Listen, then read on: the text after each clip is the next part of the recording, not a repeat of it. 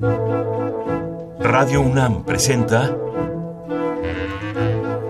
Al compás de la letra. Al compás de la letra. Un programa conducido por María Ángeles Comezaña.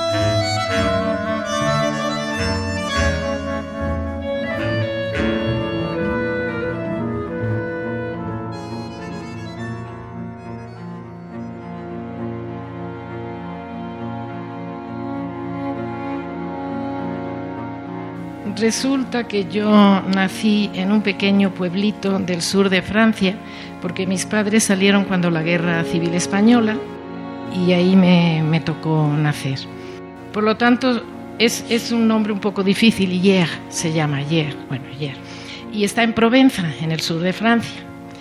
Eh, yo me siento muy orgullosa de ser la única escritora mexicana que ha nacido en ese lugar.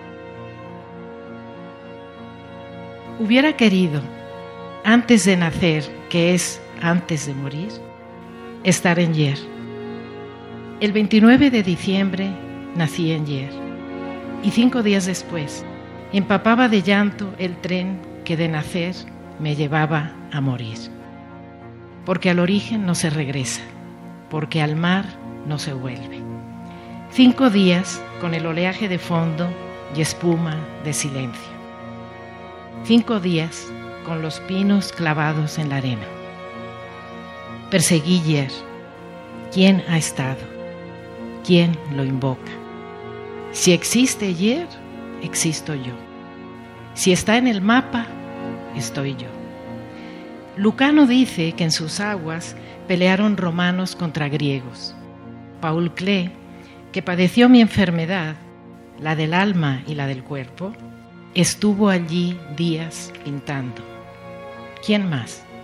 ¿Quién más ha estado en Yer? ¿Cómo hubiera querido, pero cómo no estaré antes de morir, que es antes de nacer?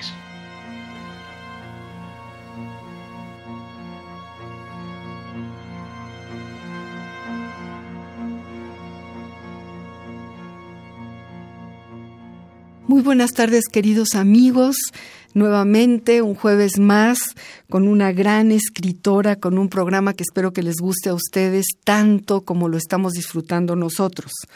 Eh, este programa lleva el hilo conductor, la maravillosa voz de esta invitada muy especial, que es la maestra, la escritora, la ensayista, la narradora, Angelina Muñiz Huberman. Voy a leerles algunos datos de su semblanza para quienes no la conozcan, sepan eh, de quién estamos hablando y con quién estamos el día de hoy, además, en el privilegio de estar sentados en su mesa, en su casa, llena de libros, llena de flores, llena de plantas. Les cuento pues que Angelina Muñiz Huberman es poeta, narradora, ensayista, introdujo la novela neohistórica y la mística sefardí en la literatura mexicana, así como temas del exilio español. Su estilo es libre, transgresor, irónico.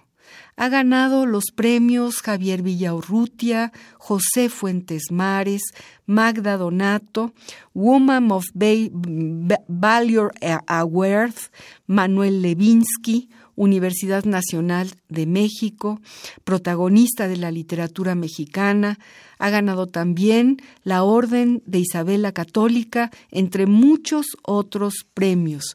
Vuelvo a decir aquí lo he dicho en otras ocasiones, pero además lo digo de todo corazón, Angelina Muñiz es el premio del premio.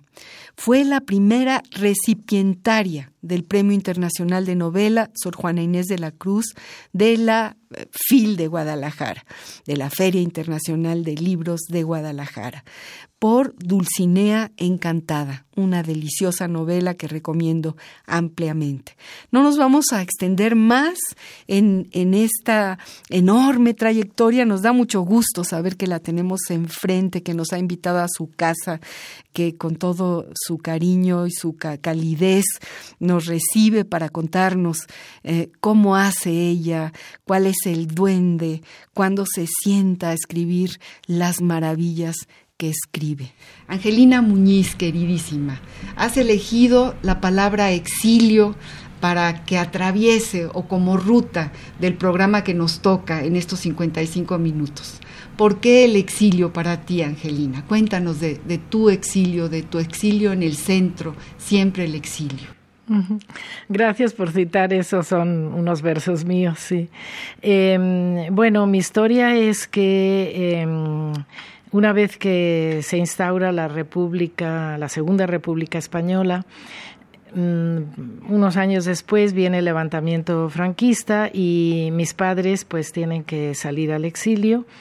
Eh, por eso es que yo nazco en Francia, allí estamos unos dos años Luego tomamos un barco, el Oropesa, que nos deja en Cuba y allí estamos otros tres años. Fue una época muy feliz porque viví en el campo, rodeada de la naturaleza, de animales, de ningún ruido, las noches formidables viendo las estrellas, el olor de, del campo, de, las de las plantas, de un, uno que había a la entrada de la casa que era un huele de noche, que efectivamente en la noche nos perfumaba.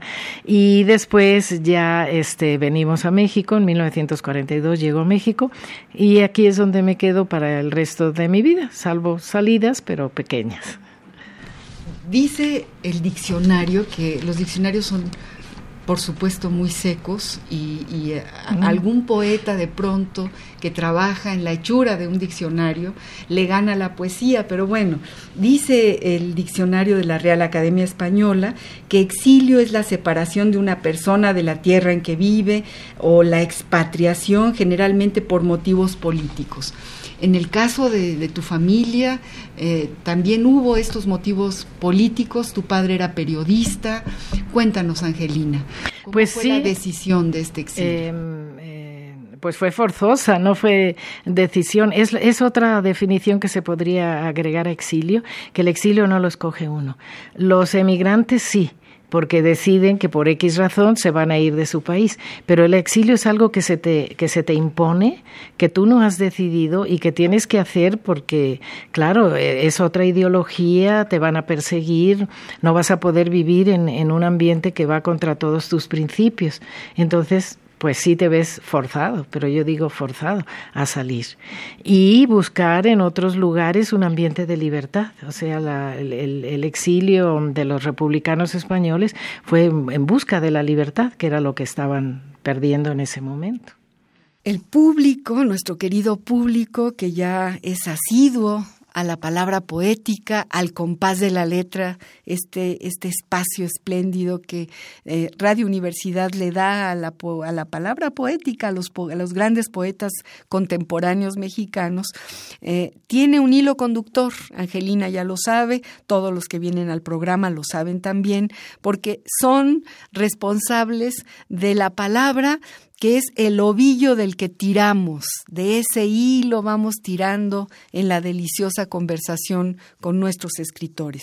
Angelina Muñiz, por obvias razones, por ser hija de exiliados, por tener dos exilios en su haber, ha elegido la palabra exilio, esta palabra que a muchos de nosotros, a mí incluida, nos rompe el corazón porque formamos parte de esta playa de, de hombres y mujeres, 25 mil, que llegaron a México con las puertas abiertas del ingeniero eh, del, perdón, del general Cárdenas.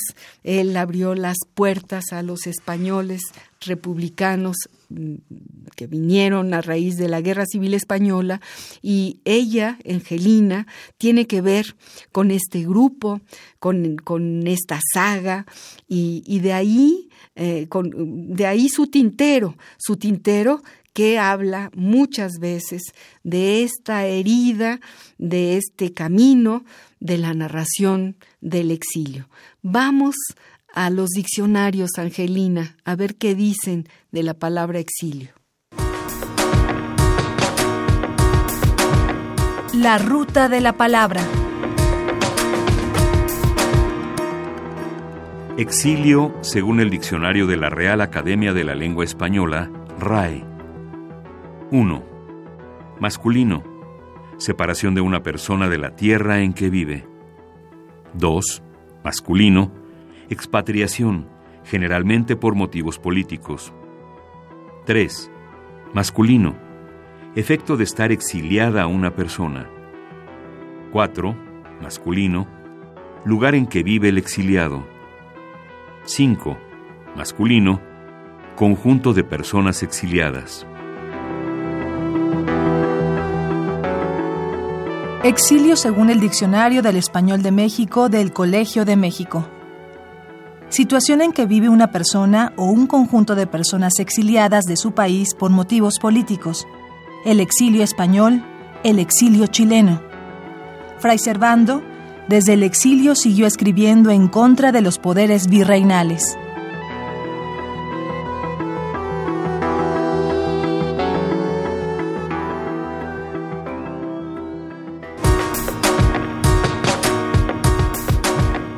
La ruta de la palabra. Una de las partes eh, de tu vida como creadora es también como pianista. Tu padre eso sí te lo, te lo, que quería que tú fueses pianista. Cuéntanos, Angelina, porque yo creo que la musicalidad de tu poesía eh, tiene que ver también con tu amor a, a la música. Sí, bueno, y también aquí el hecho de que mi madre, que me confiesa cuando yo tengo seis años también, que somos sefardíes, que somos de origen judío, de los judíos que no salieron en 1492, sino como yo digo, 1942 llegada a México, son nada más mover un poco los, los números. este eh, desde chica me hacía aprenderme eh, poemas de García Lorca, de Alberti, de, todos los... Entonces yo tenía ya esa musicalidad por un lado, pero mi padre era muy musical. Él esto eh, podía inventar música sin haber tenido educación musical. Cuando me ponen a estudiar piano, que yo tengo ocho años, él se sentaba al piano y sacaba las músicas de oído sin haber estudiado nunca música. Eso era increíble. O nos íbamos al cine y la película, la música de la película, él llegaba ya a oscuras, no quería encender la luz, se sentaba al piano y sacaba la melodía que acabábamos de oír en la película. Entonces él, él, tenía un don que si hubiera estudiado música, pues hubiera, sido, sí, extraordinario. extraordinario. Pero no, no, era, era un don, pero que no podía este, eh, nunca tuvo educación musical. Entonces yo creo que tenía como esas dos herencias, ¿no? Así es. ¿Y, tú estudiaste en conservatorio o estudiaste en casa? Yo estudié con maestros particulares y luego fui a la academia del profesor José F. Velázquez, que entonces era la, la más buena, esto era por los años 40, 50, y em, al mismo tiempo estudiaba en la primaria, la secundaria, pero cuando incluso di un concierto cuando tenía 11 o 12 años. Eh, tengo por ahí fotos y todo. años piano. ¿Estudiaste casi la carrera completa? Eh, sí, verás, eh, la tenía ya casi completa, pero mi profesor de piano me dijo cuando terminé este, la secundaria, yo quería entrar a la preparatoria, pero él me dijo, no, ya no tienes que entrar a la preparatoria, tienes que dedicarte 100%, y eso quiere decir cuatro horas en la mañana y cuatro en la tarde porque tú vas a ser pianista, me dijo. Bueno, entonces llegaron las vacaciones de diciembre, yo había acabado mi tercero de secundaria y mm, esto, ya estaba yo estudiando cuatro horas en la mañana y cuatro en la tarde. Pero cuando estaba estudiando piano, de pronto miraba el reloj y decía, mm, todavía me falta una hora, me faltan dos horas, y seguía, seguía. Bueno, ah, todavía me falta cuando terminaba, mi otra pasión es que los escritores tienen la pasión de leer, ¿no? Entonces mi otra pasión era leer y yo tenía un libro empezado por ahí. Entonces corría al libro y cuando estaba yo leyendo y leyendo el libro, nunca miraba el reloj. Qué diferencia. Exactamente. Entonces, pues lo seguí experimentando y tal y tal y de pronto dije, no, yo lo que quiero seguir estudiando. Yo no puedo este, dedicarme al piano 100%, yo quiero hacer la preparatoria. Y entonces pues les dije a mis padres, yo quiero hacer la preparatoria. Y entonces eso implicaba que ya no iba a poder seguir estudiando piano. Bueno, total, fue muchas historias, etcétera, etcétera. El caso es que terminé la, bueno, hice la preparatoria, allí tuve la suerte de tener... ¿En qué colegio? Ah, por primera vez, y también eso les dije a mis padres que ahí sí, porque antes ellos habían escogido mis escuelas. Primero mi madre una bilingüe porque quería que aprendiera inglés, porque ella tenía muchas ideas así especiales. Después mi padre dijo, pero tienes que ir a un, a un colegio mexicano del gobierno. Entonces me metieron a la secundaria 18 que era muy buena. Estupenda. tenía unos profesores, escritores, creo yo, ¿no? Sí, me tocó Enrique Díez Canedo, el hijo del poeta sí, sí, y hermano del editor de Joaquín. Ese fue mi profesor de, de, literatura, ¿no? Esto, mm, eh, pero ¿por dónde íbamos? Que, que, tú elegiste tus escuelas. Ah, sí. Entonces esa fue mi padre que me dijo, no, vivimos en México, tienes que ir a una escuela de gobierno. Perfecto, fui, tal. Que era muy selectiva la 18. De hecho, había que hacer un examen y si quedabas, bien, si no, no entrabas. Sí, sí, sí. Era, era, muy especial la, la 18, sí. Y, em, como experimental o algo así, ¿no? De, la mm, Secretaría de Educación Pública tenía... Sí, pero no era, bueno, no sé, yo creo que era, normal, pero pero sí, sí había que, tenías que pasar el examen, si no, pues te tenías que ir a otra escuela a buscar dónde, ¿no?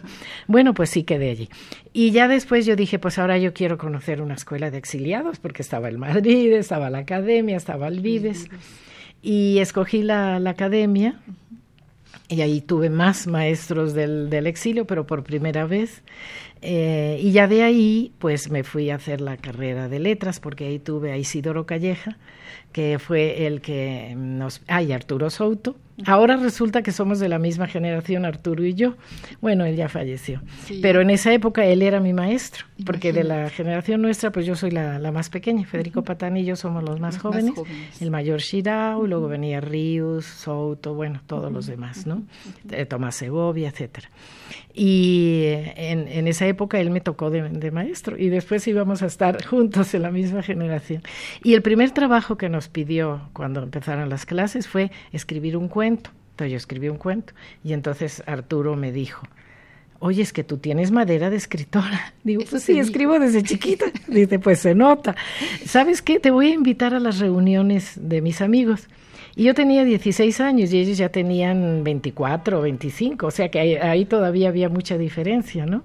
Y entonces estaban Ríos, estaba José de la Colina, estaba Inocencio Burgos, bueno, todo, todo el grupo. Y cada uno sacaba un cuentito y leía, un poema y leía. ¿Dónde era? ¿Dónde eran las reuniones? Pues mira, eran, me acuerdo de que eran eh, algunas de las que fui en la galería, creo que se llamaba Prise.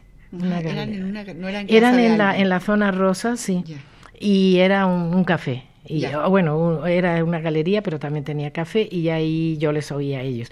Luego se aparecían los escritores poetas de la generación mayor, este, eh, ¿cómo se llama? León Felipe. León Felipe, te iba a preguntar. León Felipe, eh, Pedro Garfias. Entonces a todos esos, pero pues yo los veía así como las grandes figuras. ¿Pedro también iba Pedro Garfias? Sí, Pedro Garfias, sí. Sí, en esa época estaba, porque luego se fue a Guanajuato y a otros luego a Monterrey, creo ya, que. murió en Monterrey, sí.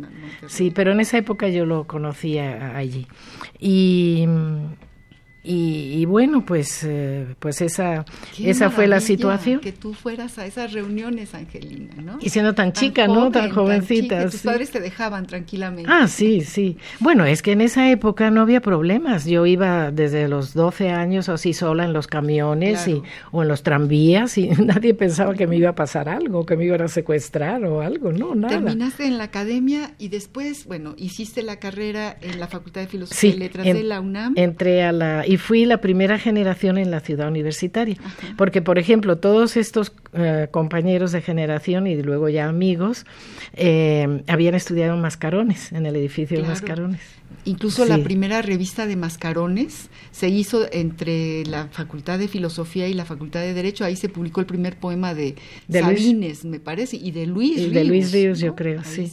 sí. sí. y ya, pero a mí ya me, ahí también fue una diferencia con, con los que iban a ser mis compañeros de generación, el, el traslado a la CEU, porque ya era también otro paisaje, otra situación, aquello era el centro, con la colonia esta tan bonita de de ¿cómo se llama?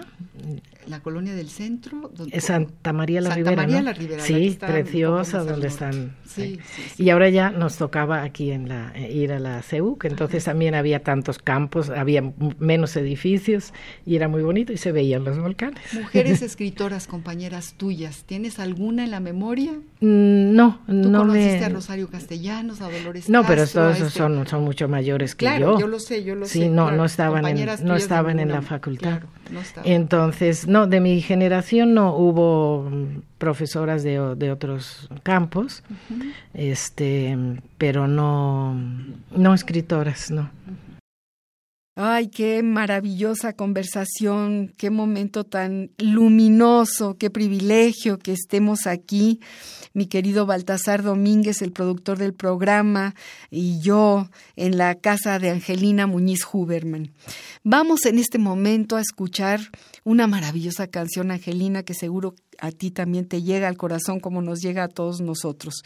Vamos a escuchar Andaluces de Jaén eh, este poema de Miguel Hernández que musicalizó prodigiosamente el cantante y cantautor también Paco Ibáñez. Vamos a música.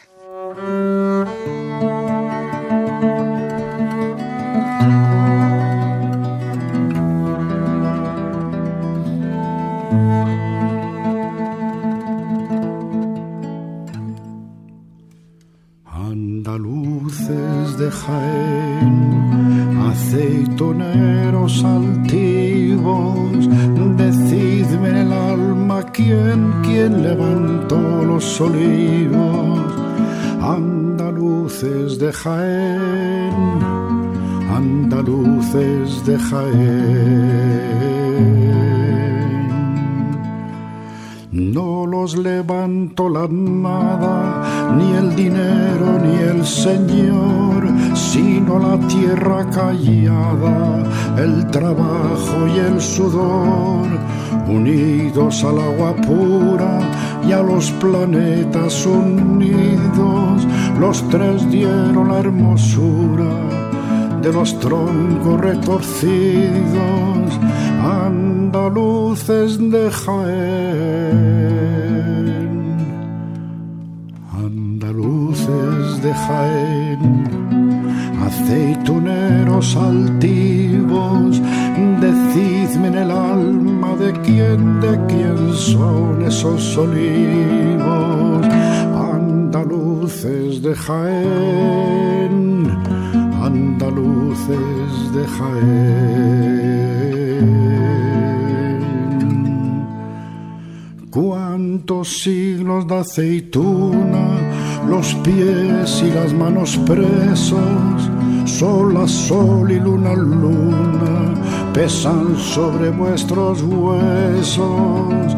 Jaén, levántate brava sobre tus piedras lunares, no vayas a ser esclava con todos tus olivares, andaluces de Jaén.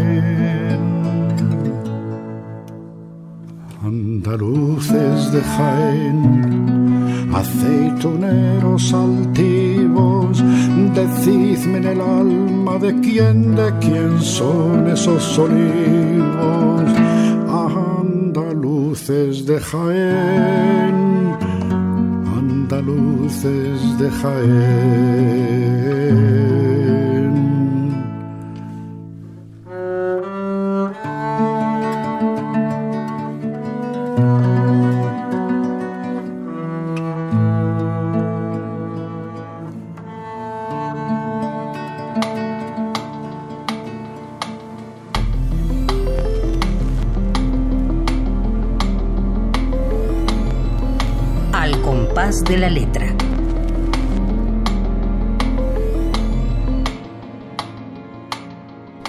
Gustaría muchísimo escucharte. Cuéntanos eh, algo de ese poema que tienes ahí para leernos y, y léenoslo desde luego, Angelina. Bueno, es que mencioné la influencia positiva de mi madre para apoyarme a escribir, pero quien también me siguió apoyando 100% y hasta la fecha es Alberto, mi marido.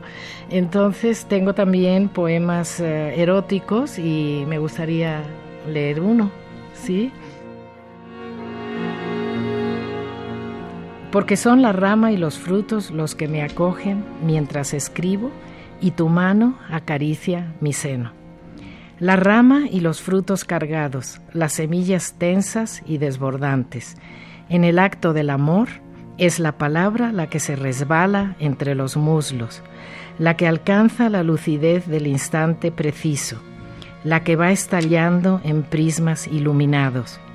Cada sensación de piel germinada, cada encuentro de sonido en picada.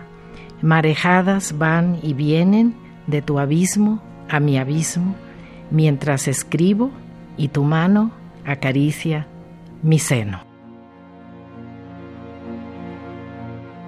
Uy, qué maravilloso poema. fue verdad, ¿eh? Estaba yo escribiendo.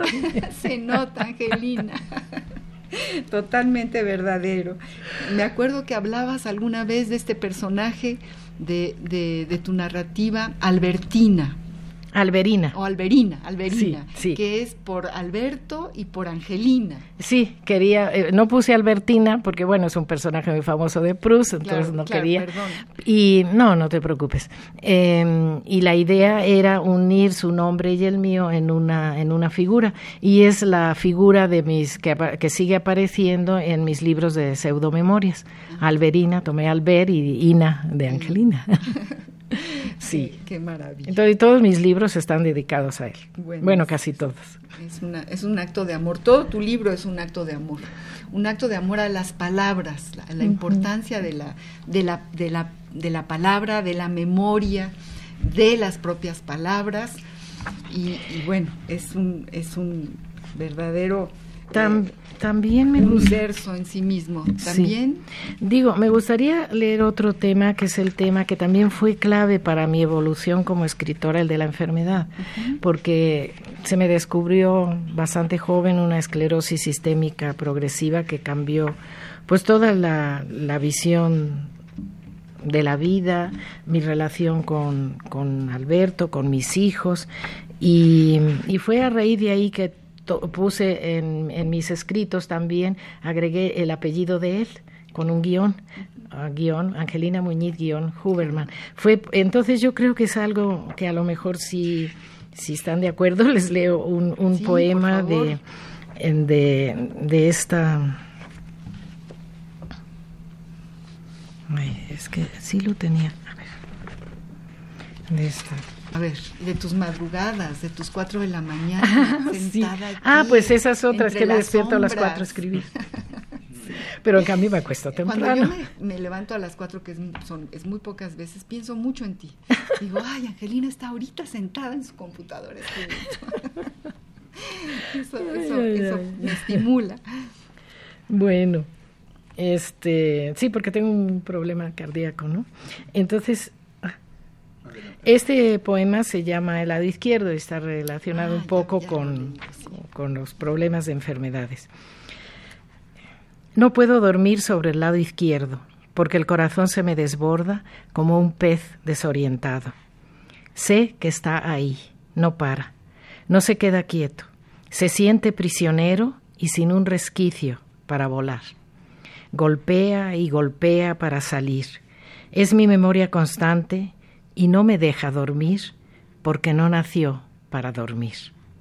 No puedo aplastarlo, no me deja olvidar, solo me pide, diástole y sístole, que no duerma sobre él, que no repose, que ya tendremos la eternidad para reposar.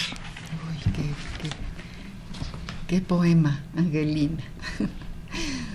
Bueno, espero no se hayan entristecido, pero pues es la verdad, el corazón es un pez desorientado y no puede salir y está dando tu corazón golpes. Es muy grande y, y, va saliendo en cada una de las palabras que escribes. Yo encuentro en tu libro por ejemplo, la, palabra orvallo, que es una palabra de mi infancia, porque es una palabra gallega, ¿no? Es la bruma gallega. Y también en un poema de, Federico Patán está el orvallo, ¿no? Recuerdo, eh, voy a leer, es un poema pequeñito, Orvallo, dice Angelina Muñiz, picoteando origen incierto de agua, así como grulla insistente en picada hacia los bosques en neblina y en rocío, paisaje frente al mar que nada quita ni pone, orvallo, ¿de dónde viene el orvallo?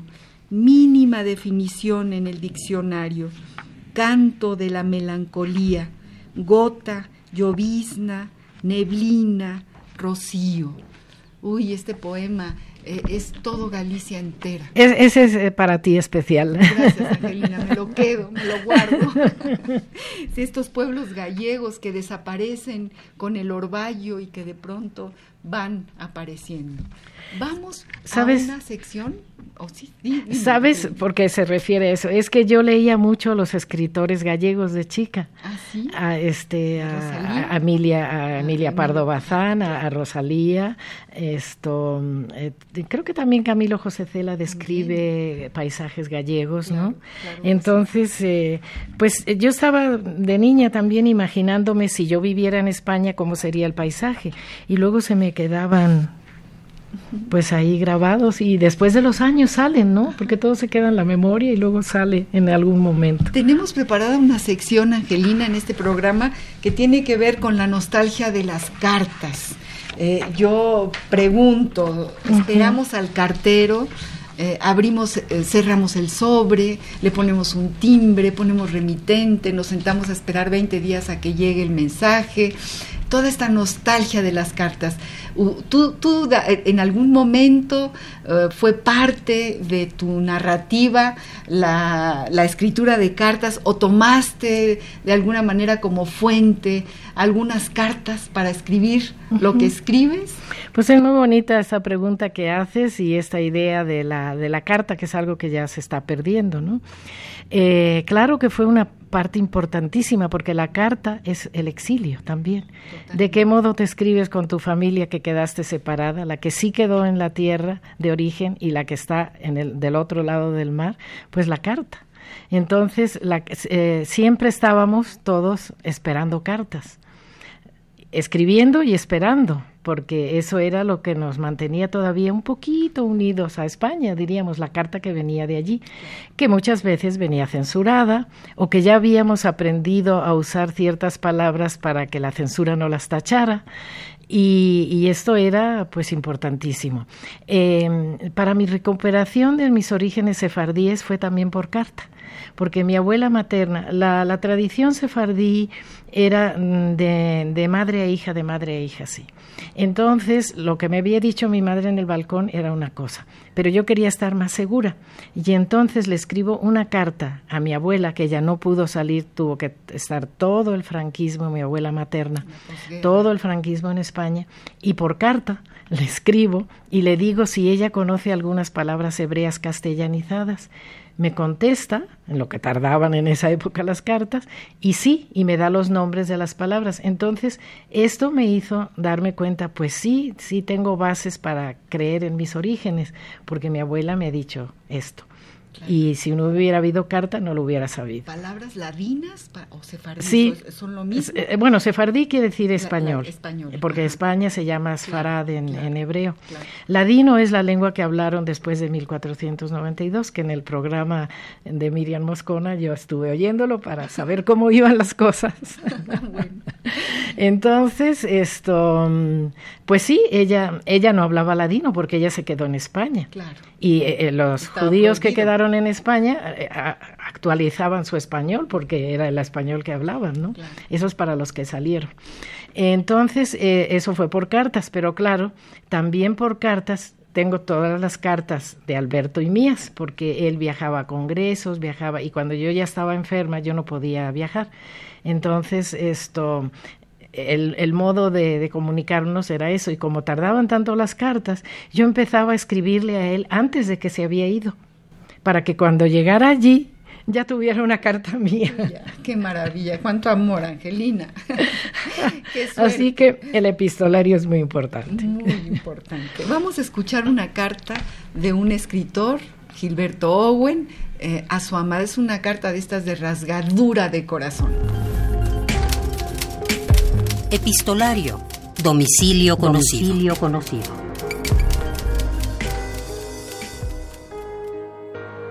Me muero de Sin usted. Cartas de amor a Clementina Otero. 3 de julio 1928. Siglo XXI Editores 2004.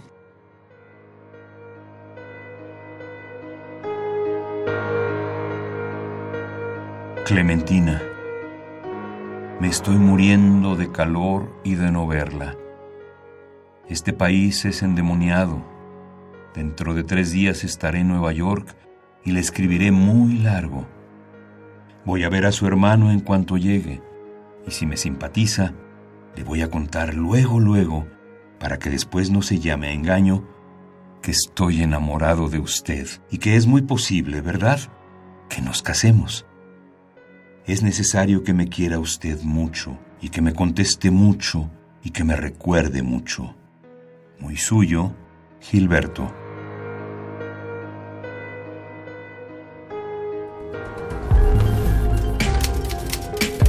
Epistolario.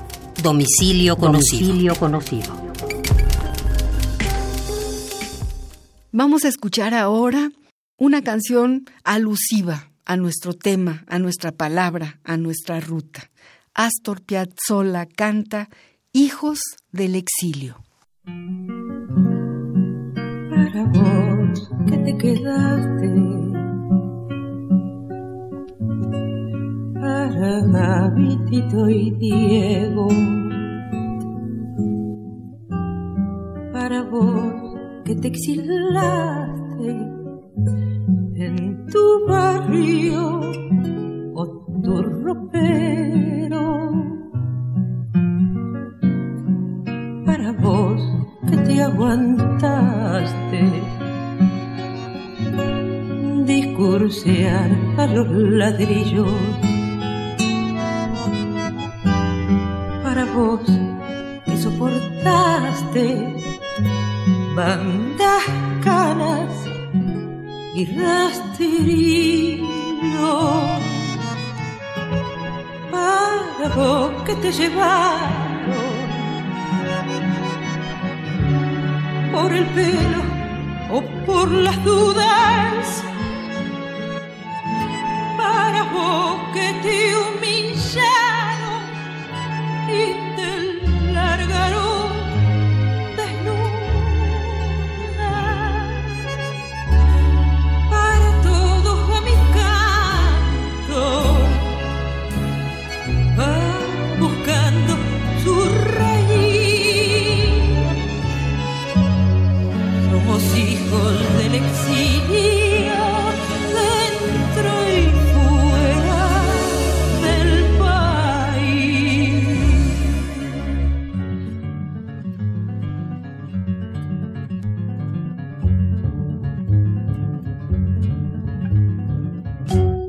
humillaron roto y mafioso y tan lleno de manejos. ¿Qué país más peligroso nos dejaron estos viejos? Ocho años que nos fuimos dejando en pausa el país. Casi veinte que nacimos. Desigual en mi país.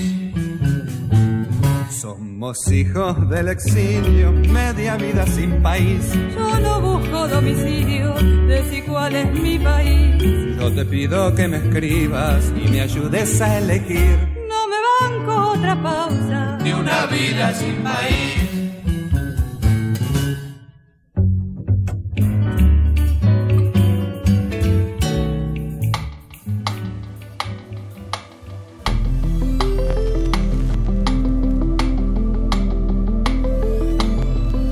Al compás de la letra. Retrato del artista decadente de Odette María Rojas Sosa ha sido la novela premiada en el 14 Premio Internacional de Narrativa que organiza cada año la Universidad Nacional Autónoma de México, Siglo XXI Editores y la Universidad de Sinaloa. El pasado 9 de febrero, de este año, se anunció que la ganadora de este décimo cuarto Premio Internacional de Narrativa, que entregan estas cuatro instituciones eh, grandes, mayores, eh, el Colegio de Sinaloa, yo creo que dije la universidad y es el Colegio de Sinaloa, vuelvo a decir siglo XXI y la UNAM, se lo dan a, a esta escritora, Odette María Rojas Sosa, a quien felicitamos enormemente y a quien prometemos que nos vamos a internar en sus letras, en el retrato del artista decadente. Creo que como todas las novelas premiadas y las obras premiadas por estas grandes instituciones, no hay desperdicio y es importante saber qué se está escribiendo, eh, cómo, con qué temas. Y bueno, desde aquí, desde Al compás de la letra, felicitamos a la narradora y felicitamos también al Colegio de Sinaloa, a Siglo XXI y a la UNAM por dar cada año este magnífico premio. Calentito. Novedades editoriales de la UNAM.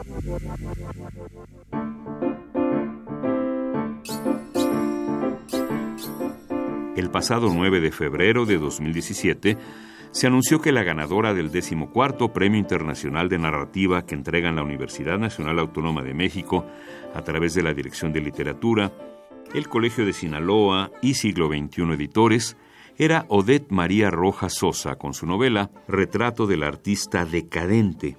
Ella nos explica qué le significa dicho premio. Pues cuando me dijeron que había ganado el premio, bueno, de entrada yo eh, decidí entrar al concurso porque yo tenía ya el, manuscrito, el texto, y pues en mi propia ignorancia de no ser eh, escritora profesional no sabía qué hacer. Dije, bueno, supongo que a lo mejor iré a una editorial, llevaré el manuscrito, a ver si, si atrae, si me lo reciben o algo. Y bueno, cuando vi eh, el concurso, pues vi que era un premio económico, la publicación, entonces dijo, bueno, a ver, pues intentémoslo por ahí, ¿no? De entrada, lo mismo funciona y pues ya eso asegura la publicación. Y bueno, efectivamente eso ocurrió. La verdad es que incluso cuando a mí me habla el doctor Jaime Labastida para avisarme, para informarme que había eh, ganado el, premio, pues la verdad sí fue así una reacción de incredulidad. Este, se lo dije, incluso me salió así, la verdad no me lo creo y me dijo, pues créaselo, ¿no? En Retrato del artista decadente, la autora habla de que muchas veces la fama, la fortuna, son circunstancias que a veces llegan por azar, sin que las busquemos. En cambio, el fracaso y la decadencia son parte fundamental de nuestra vida, una regla de nuestro crecimiento. En esta obra hay plena conciencia del humor. Hay una búsqueda de este, pero desde la crítica, desde una visión donde el humor es cosa seria no por nada la autora confiesa que uno de sus autores favoritos es Goitia. También hay un homenaje a la televisión, a esos programas de los 50, 60, 70, vistos como parte de una etapa de nuestro crecimiento como sociedad. Sí, la verdad es que eh, definitivamente uno de mis autores favoritos es Jorge Barrengoitia. Eh, que tiene este humor así delicioso y sus novelas eh, históricas en particular me parecen fantásticas. Y en muchas ocasiones pienso yo, bueno, es, es un tanto más la manera en la que él con, con este tacto, con esta sensibilidad, con este eh, sentido del humor, plantea los elementos, eh, porque uno lee los pasos de López y está leyendo la historia justamente del inicio de la independencia y uno, eh, si uno es historiador o bueno, si, si conoce más o menos esa historia, pues se, da uno cuenta de que Jorge Barbangoy te está diciéndolo prácticamente tal cual pasó, eh, está haciendo una relación muy precisa de los hechos, pero tiene esta, este, este toque de ironía, ¿no? Que aparece en los momentos menos pensados. Entonces, bueno, eh, digo, sin, sin pensar que yo podía emularlo algo, pero a mí esto era, es un elemento que me llama mucho la atención, ¿no? Dicen que las motivaciones para crear son insospechadas. En el caso de Odette, fue un párrafo de Batallas en el Desierto, uno de sus libros favoritos del gran José Emilio Pacheco, que detonó Retrato del artista decadente. Pues eh, la idea de, este niño en particular, de este Lorenzo, pues me surge un tanto después de leer Las batallas en el desierto. Ahí eh, José Emilio Pacheco habla de un personaje en, en una o dos eh, cuartillas muy, muy rápidamente que es un niño actor que es novio de la hermana de la protagonista. Y bueno este niño actor después de que pierde la fama pues se dedica a hacer este cosas muy menores en la actuación eh, y llega a un punto en el que se vuelve alcohólico y se suicida no entonces a mí esto como que me impactó. Y luego al al conocer pues de otras historias de estos niños prodigios o de pronto que salen los programas de ¿y qué pasó con el niño fulanito, no? Retrato del artista decadente de Odette María Rojas Sosa, novela ganadora del decimocuarto Premio Internacional de Narrativa que entregan la Universidad Nacional Autónoma de México a través de la Dirección de Literatura, el Colegio de Sinaloa y Siglo XXI Editores.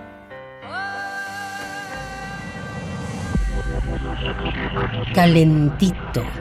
Novedades editoriales de la UNAM. Angelina, esta historia de las palabras de tu abuela. ¿Recuerdas alguna de las, una nieta, eh, adolescente me imagino, que le escribe a su, a su abuela, o sea, que, que toma de, de, esta cadena eh, o, o, se enlaza en esta historia a partir de las palabras? ¿Qué palabras le pediste o qué palabras te mandó tu abuela en esas cartas, Angelina? Pues bueno, así de lo que recuerdo, eh, una que es típica, algo que hacían mucho los judíos cuando vivían antes de 1492, era que como mezclaban los dos idiomas, español y hebreo, eh, daban como resultado unas palabras que luego hasta entraron, por ejemplo, en el Quijote. Esta de, de, mi abuela eh, se menciona muchas veces en el Quijote. O sea, es como lo que está ocurriendo en este momento con la emigración mexicana a Estados Unidos, eh, lo que se llama el Spanglish, que tiene eh, palabras eh, de español con terminaciones a, del inglés o viceversa. Y es, se crea casi como un nuevo lenguaje. Bueno, la que yo recuerdo que era como típica es que me puso desmazalado, desmazalado con Z. Okay. Tenemos un prefijo castellano, des, y ado, un sufijo también del castellano. Y en medio, la palabra masal, en hebreo quiere decir suerte, buena estrella. Entonces, una persona que tiene masal es una persona que le va muy bien. Y un desmazalado es al que todo le sale mal. Le sale mal. Desmazalado. Esto en el Quijote, cada tres por cuatro, o Sancho o Don Quijote están usando la, la, palabra. Esas palabras. Esa palabra ya en el español del siglo XX, los españoles que no eran de origen judío no la usaban. Claro. Decían, eh, es un fracasado, es un, todo le sale mal, ¿no? Pero a, a mí lo que me, me sí. parece maravilloso es que esas palabras, han, eh, supongo, te, te, lo pregunto, han sido como claves o llaves de, de, tu propia vida, ¿no? Que tu abuela te haya claro. mandado sus palabras. En, en, por carta. Por carta, además, no, sí. es una maravilla. Y, y, por ejemplo, otra que es también fundamental, y es que el apellido materno suena muy cristiano, sacristán, porque muchas veces para no ser perseguidos por la Inquisición, y, y eso también lo, eh, obtuve esa información. El apellido original en hebreo era Shamash, que se parece un poquito a sacristán, pero que significa lo mismo. Es como el sacristán, pero dentro de la sinagoga. Ah, Entonces lo que hacían muchas veces era traducir y eso también me lo explicaron. Te lo explicaron, maravilloso. Sí. Tenemos aquí enfrente este libro que yo recomiendo ampliamente a todos los que nos están escuchando, de Angelina Muñiz Huberman, Dulcinea Encantada, que se acaba de presentar hace, hace unos días en el Ateneo Español. Esta es la segunda reimpresión, ¿verdad, Angelina? No es como la tercera, la tercera. o cuarta, porque fue también traducido al francés. Porque se publicó por primera vez en el en, en, 2012. Por, no, en, en 1993, ah, que fue la que obtuvo por primera vez claro, cuando se dio el premio Juana, Sor Juana cierto. en la FIL de Guadalajara. Ajá. Lo editó Joaquín Díez Canedo en Ajá. su editorial Mortiz, la, claro, primera edición. la, primera edición. Ya después ha estado en otras editoriales y ahora se consiguen Tusquets. Incluso hay gente que escribe libros sobre tu libro, como esta mujer que presentó sí, el libro en el Ateneo, ¿cierto? Sí, sí, sí, sí, Luz Elena Zamudio, sí. Desgraciadamente el tiempo se va, necesitamos muchas horas para platicar contigo y, y, queremos cerrar el programa escuchando un poema tuyo. Decías hace un momento, empezamos con el mar terminemos con el mar.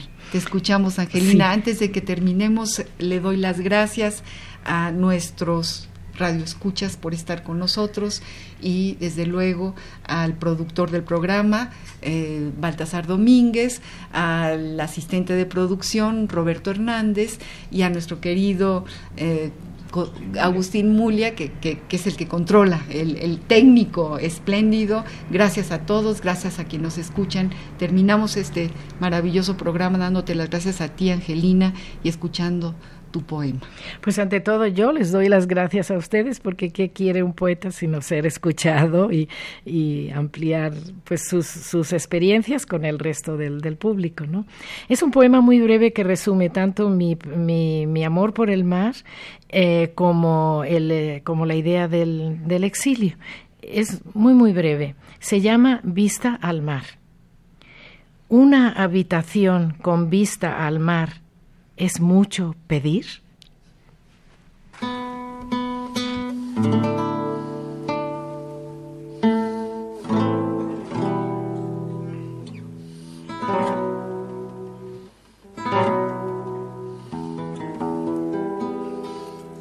Así es mi vida, mi vida, piedra como tú, como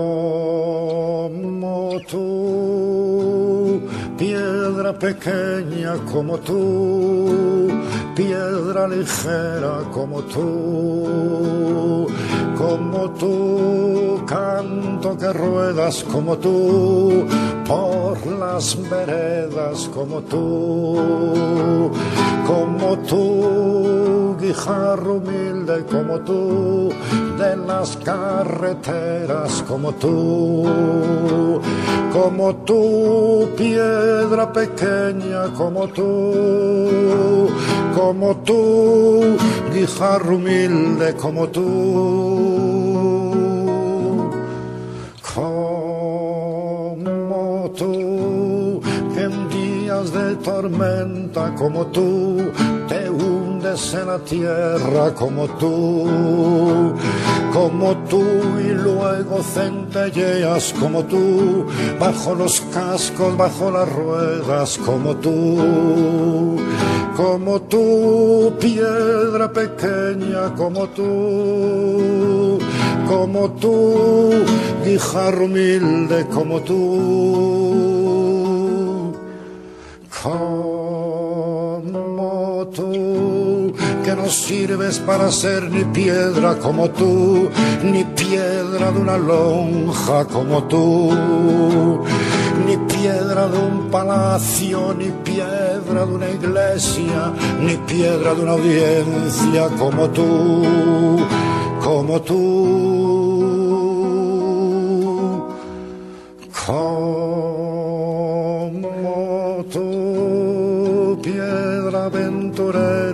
Como tú, que tal vez estás hecha como tú, como tú solo para una onda como tú, piedra pequeña como tú, como tú, la la la la y la la la la la la Radio UNAM presentó al compás de la letra. Al compás de la letra. Un programa conducido por María Ángeles Comezaña.